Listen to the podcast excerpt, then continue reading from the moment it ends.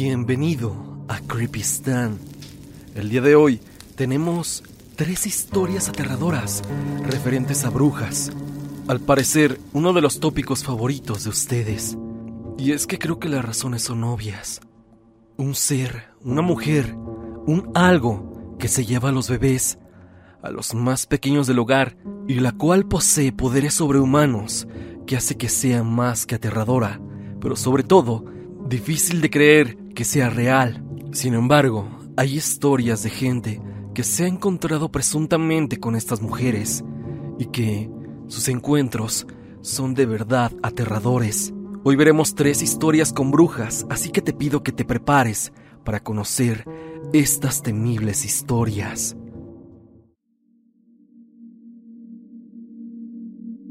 Pamela Pereira nos manda su historia. Hola Stan, mi nombre es Lily. Me gustaría contarte una experiencia que para muchos fue escalofriante. Todo ocurrió en un verano del 2002. Yo tenía 19 años. Mi madre vive en Gómez Palacio Durango, una de las ciudades que conforman la comarca lagunera. Era una noche un poco calurosa. En el fraccionamiento había sembradíos de maíz y un canal de riego muy cerca de las casas. Muchos niños se adentraban en ellos para jugar y llevarse algunos elotes. Un grupo de amigos nos habíamos juntado para platicar y el tema era que en las noches se veían bolas de fuego a lo lejos de los sembradíos. Muchos no llegaban hasta donde se veían porque había un canal de riego mucho más grande y profundo, pero desde las casas y las azoteas de las mismas se veían esas luces por la madrugada. Recuerdo que por esas épocas se había presentado situaciones extrañas en el fraccionamiento, pues por las noches mientras todos dormían se escuchaba a alguien caminar durante varias horas, arrastrando los pies. Una vez me harté de su ruido, me asomé por la ventana y no se veía nada, pero el sonido continuaba. Otra cosa es que también de madrugada se escuchó un grito espantoso que despertó a mis hermanos. Nos levantó y pensamos que alguien estaba en peligro, pero resulta que ese grito empezó a recorrer cada una de las casas como si fuera un eco. Recuerdo que nos asustamos muchos y en varias casas de los vecinos empezaron a prender las luces. Era un grito que iba traspasando las casas una a una. Todo eso comentábamos mis amigos y yo. Dentro de ese grupo estaba un exnovio que llevaba su perro con correa. Él propuso ir hasta donde sucedían los avistamientos de las bolas de fuego. Yo tenía miedo, pero como íbamos en grupo, nos llenamos de valor y nos adentramos al campo. Uno llevaba una linterna y mi exnovio iba a la cabeza de la expedición. Pero llegó un momento en el que el perro se detuvo y comenzó a llorar. Empezó a jalarse con su correa. No sabíamos qué estaba pasando hasta que se soltó y salió corriendo despavorido y nosotros detrás de él. Nos llenamos de pánico y en un minuto ya estábamos en la casa de un amigo. No vimos nada, pero la atmósfera estaba pesada y pues como decía mi abuelo, los animales presienten cuando algo no anda bien. Si ellos corren, tú también, decía. Después todos se fueron a sus casas y no eran tan tarde, eran como las 10 y 30 de la noche, y mi exnovio iba a dejarme a mi casa, que estaba a unas cuadras. A pesar de que ya habíamos terminado, nos veíamos regularmente y a veces nos tratábamos como novios, pero ya no había nada formal. El punto es que él era un tanto celoso. Y en ese momento, en el transcurso a mi casa, escuchamos un aleteo muy fuerte que iba detrás de nosotros. Volteamos y miramos hacia arriba, pero no había nada. Yo sentía que algo nos seguía, pero no lográbamos observar nada. De repente empezaron a silbar, pero como cuando alguien silba a una mujer que le parece atractiva por la calle. En eso mi novio, enojado, empezó a gritar. ¿Quién fue? ¿Quién hizo eso? Él pensó que alguien me estaba silbando. Cada vez el silbido era más fuerte hasta que vimos salir de un ciprés a una lechuza blanca, enorme, jamás había visto una así. Pasaba muy cerca de nuestras cabezas, pero parecía estar molestando a mi novio. Seguía silbando y persiguiéndonos hasta que llegamos a mi casa. Le dije que se fuera corriendo a la suya.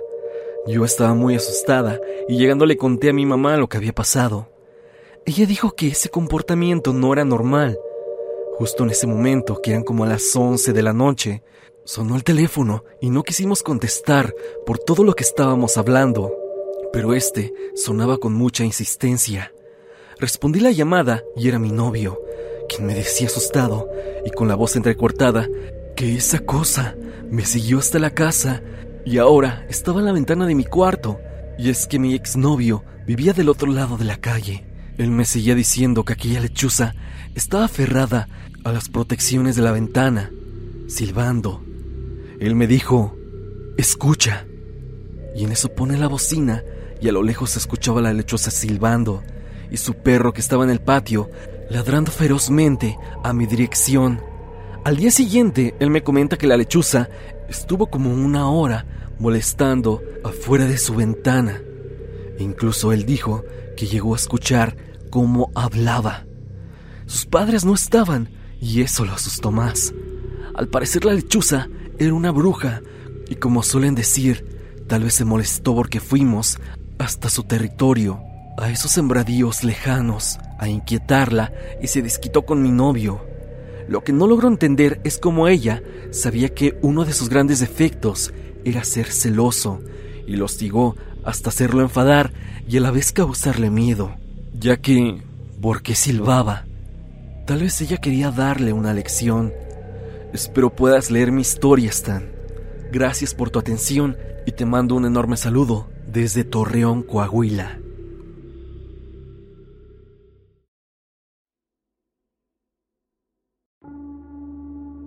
Historia de Eric Sánchez esto aconteció cuando yo tenía 12. Fuimos, mi familia y yo, a la casa de unos tíos, los cuales vivían en un pueblo del Estado de México. Era un pueblo algo pequeño. Mis tíos vivían en un fraccionamiento privado, por así decirlo, donde todas las casas son iguales y están en un mismo sector. La verdad, ya se veía tintes de que se empezaba a urbanizarse, pero aún así la zona se veía muy rural. Incluso todavía era muy común ver caballos, burros, gallinas y demás animales de granja. Yo, la verdad, me sentía muy cómodo. El lugar era bastante acogedor. Ciertamente tengo que mencionar que me acostumbraría a vivir ahí.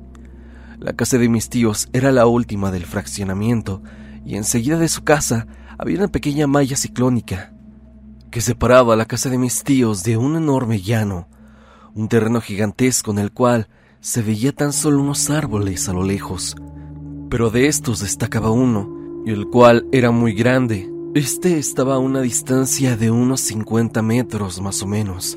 Era lo único que estaba ahí. No había casas, animales u otra cosa por el estilo. Por eso mismo en las noches se veía tétrico la escena del llano totalmente solitario. Debo decir que esto pasó en el 2003 y los teléfonos celulares no eran el principal medio de entretenimiento. En ese momento mi afición era el fútbol y me la pasaba jugando todo el tiempo. Mi papá y yo fuimos a ese llano solitario y jugamos un buen rato hasta que cayó la noche. Estábamos bastante cerca de aquel árbol gigantesco que te menciono, así que me acerqué al tronco del árbol. En el árbol había cosas raras. Era como hechicería, listones amarrados, símbolos extraños tallados en él, incluso alcancé a observar un cráneo de lo que parecía ser un chivo o una cabra, un animal grande. Me dio mucho miedo. Mi papá al verlo me jaló y me dijo que ya nos fuéramos. Así lo hicimos. El hecho de ver eso y estar junto a esas cosas, siento que de alguna manera nos afectó, ya que nos quitó las ganas de seguir jugando. Nos regresamos a la casa para cenar. Mientras comía, mis tíos y mis papás hablaban temas familiares, hasta que mi padre en la conversación dijo lo que vimos en el llano. Mi tía se puso extraña cuando le contó eso, y mi tío, con un tono serio, dijo que últimamente los vecinos y ellos habían visto cosas raras en los tejados de las casas, y los más viejos del pueblo afirmaban que era una bruja que andaba por este lugar. Mi hermana afortunadamente no escuchó nada, ya que se iba a espantar, pero yo sí oí todo lo que decían. Eso hizo que me alarmara, pero hice como si no pasara nada. Terminamos de comer, y era algo noche, así que todos nos fuimos a dormir. Mis tíos no tenían camas para nosotros, así que llevamos colchonetas, así como colchones inflables. Mis papás, mi hermana y yo estábamos en el piso de arriba, al lado de la habitación de los tíos.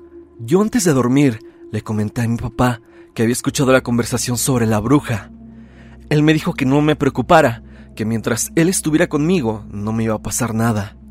Ya entre sueños veía como una mujer de ropas viejas y sucias me rodeaba la casa. Me desperté más por las ganas de hacer del baño que por lo visto en mi sueño. Me dirigí a hacer mis necesidades y en eso escuché la puerta trasera, la que daba en dirección a ese enorme llano. Se escuchaba como si unas uñas largas rasgaran la puerta. Y al saber lo que decían mis tíos de la supuesta bruja, imaginé podía ser ella. Con cautela subí las escaleras para llegar al cuarto donde estábamos y darle aviso a mi papá sobre lo que había escuchado. Pero cuando entré a la habitación, vi a mi padre despierto, asomado por la ventana, que de igual forma da en dirección hacia el llano. Él me vio con una cara de espanto, y antes de decirle algo, él me hizo la seña de que me callara. Se veía que mi papá estaba realmente espantado, pero seguía viendo por la ventana. No sabía qué pensar, pero mi papá rápidamente alzó la vista y se quedó viendo hacia arriba. Se despegó de la ventana. Su cara expresaba miedo, pero también preocupación, así que él se sentó en el piso, simplemente viendo a mi mamá, a mi hermana y a mí. Él no durmió en toda la noche. Yo quería acompañarlo, pero me ganó el sueño. Además, le insistía en que me dijera qué había visto, pero él no me dijo nada. Por la mañana, él seguía despierto. En el desayuno le contó a los tíos lo sucedido. Ellos se tornaron nerviosos, por así decirlo. Mi tío dijo, tal vez sea una loca nada más. Mi padre lo interrumpió, un poco agresivo, diciendo, yo la vi brincar, hermano. La vi como saltó la malla ciclónica de dos metros como si nada. Esa cosa no es humana. Mi padre me dijo que nos iríamos al día siguiente. Hasta el día de hoy, todavía no sé por qué nos quedamos todavía un día más. Nos pudimos haber ido esa mañana. Aunque ahora me recuerdo que parece que nos quedamos para no hacerle la grosería a mis tíos, de solo quedarnos una noche. Pero a decir verdad, hoy en día siento que estábamos influenciados por algo, o más bien por alguien. Llegó la noche, y después de un día de salir a comer y andar comprando y paseando por el pueblo, llegó de nuevo la noche, y consigo trajo una experiencia que para mí fue algo que me marcó. En la noche antes de irnos, decidieron comprar algo para cenar, Acompañé a mi madre y a mi hermana a comprar comida por ahí cerca. Las calles eran realmente oscuras, por lo mismo que apenas estaba urbanizando. Había poco alumbrado público. Esa noche, incluso en el aire, se sentía que algo malo iba a pasar. Se sentía en la piel. Íbamos de regreso a la casa para cenar e irnos, cuando yo escuché algo detrás mío. Para mi sorpresa, era mi papá que me llamaba. Yo sin pensarlo corrí hacia él, dejando a mi madre y a mi hermana caminando solas sin decirles nada. Mi padre no sé por qué razón se dirigía hacia el llano. Yo no lo podía alcanzar. Le gritaba que se detuviera, así que me adentré a ese oscuro y lúgubre lugar. Estando ahí no lo veía, así que le grité, Papá, papá, ¿dónde estás? Pero no lo escuchaba. Yo observaba detalle para verlo, pero al voltear a un arbusto vi salir a lo más horrendo que he visto en mi vida. Era una mujer de pelo canoso, sumamente desarreglado. Traía puesto un vestido antiguo, sucio. Incluso puedo decir que estaba polvoso. Así lo recuerdo. Ella se arrastraba como si fuera una serpiente. Se arrastraba por la maleza hacia mi dirección. Yo sin dudarlo empecé a correr, pero parecía que no avanzaba, ya que mis pasos eran diminutos. En ningún momento volteé pero te juro, Stan, que la sentía detrás mío. Sentía que me iba a atrapar. Extrañamente y subconscientemente, por así decirlo, sabía el camino hacia la casa de mi tío. Llegué y todos estaban afuera de la casa. Me habían escuchado gritar.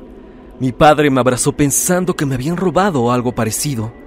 Les platiqué lo sucedido. Sin pensarlo, nos fuimos de ese lugar. Nosotros nos despedimos de mis tíos, muy cortantemente, y nos fuimos. Ya cuando estábamos en el auto, alejándonos, yo veía hacia ese llano y juro que en la punta del árbol más grande se veía una sombra, una silueta dibujada, aunque no sé si eso me lo imaginé por el susto, pero podría jurar que estaba ahí. Quité la mirada de la ventanilla y me agaché en el asiento trasero. Años después supe por medio de mis tíos que los vecinos de esa comunidad reportaron a las autoridades el secuestro de varios bebés e incluso niños pequeños. La autoridad jamás dio respuesta, pero todos sabían quién había sido. Yo hasta la fecha no he vuelto a ese pueblo, el cual ahora está mucho más habitado, y por lo que me han dicho mis tíos, ya no se han escuchado historias acerca de esa bruja, pero yo nunca olvidaré lo que viví esa noche del 2003. Aquella mujer horrible, la cual sigo soñando, porque de verdad me marcó. Una bruja o no, eso no era algo normal. Y me alegra saber que no me adentré más en el llano esa noche, porque de haberlo hecho, estoy seguro que no estaría aquí contándote esta historia.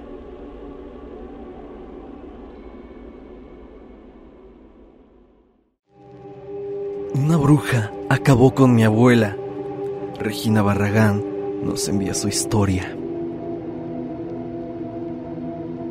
Hola Stan, he sido fanática de tu cuenta desde tus inicios. Yo tengo una historia que toda mi familia ha sido testigo, pero no se habla de ello por el miedo. Hace tres años estaba en la casa de mi abuela. En ese momento no se encontraba muy bien y fuimos a visitarla. Mis papás y mis tíos tenían sospechas de la enfermera que la cuidaba de noche. Esto por su delicado estado de salud. Mis tíos y mi papá siempre cuidaban mucho a mi abuela. En el baño de la casa de la abuela no se iba bien el agua, por lo que siempre se tapaba y parecía como que algo obstruyera las tuberías. Pero nunca lo revisó un plomero, ya que tenía otro baño en otro cuarto y ahí entrábamos todos. Yo no lo sabía, pero siempre me decía que no entrara a él, pero un día no pude resistirme las ganas de ir al baño y tuve que entrar ahí, ya que el otro estaba ocupado. Al momento de jalar la palanca, salían como cosas negras, las cuales venían acompañadas de un olor horrible, bastante pútrido, diría yo. Pensé que era el drenaje, pero al ver el agua del inodoro supe que era de ahí. No supe qué hacer. El agua casi estaba a punto de desbordarse, ya que no paraba de subir. En ese momento salió algo raro, que parecía que era lo que tapaba el baño. Stan, no te estoy mintiendo, era un feto de al menos tres meses. Salí corriendo de ahí, diciendo lo que había visto. Mi papá y todos mis tíos fueron a ver qué estaba pasando y observaron la misma imagen que yo. Jamás dieron explicación a eso. Aquí es donde todo se torna peor, y es que cada vez que visitábamos a mi abuela, Aparecían sapos, insectos, hasta cuervos, y cada día mi abuela empeoraba. Aparte de que se podía percibir un ambiente tenso y de malestar. Stan, quiero aclarar que mi abuela era muy sana y cuidaba bastante su estilo de vida. De hecho, su enfermedad nos tomó por sorpresa a todos. Aquí tengo que decirte que mi familia es creyente de todo lo paranormal, por lo que una tía llamó a un chamán para saber qué estaba pasando. Llegó hoy el momento de pisar la casa. Mi abuela se comportó muy extraño. Nos dijo que a ella la habían hecho un embrujo de mal de ojo. Lamentablemente él dijo que no había nada que hacer, porque supuestamente ya era muy tarde. Mi abuela estaba bastante mal, pero que nosotros podíamos evitar que esa maldición se nos pasara. Este chamán dijo que si teníamos algo de plata, que nos lo pusiéramos, o bien que nos pusiéramos algún tipo de amuleto de protección.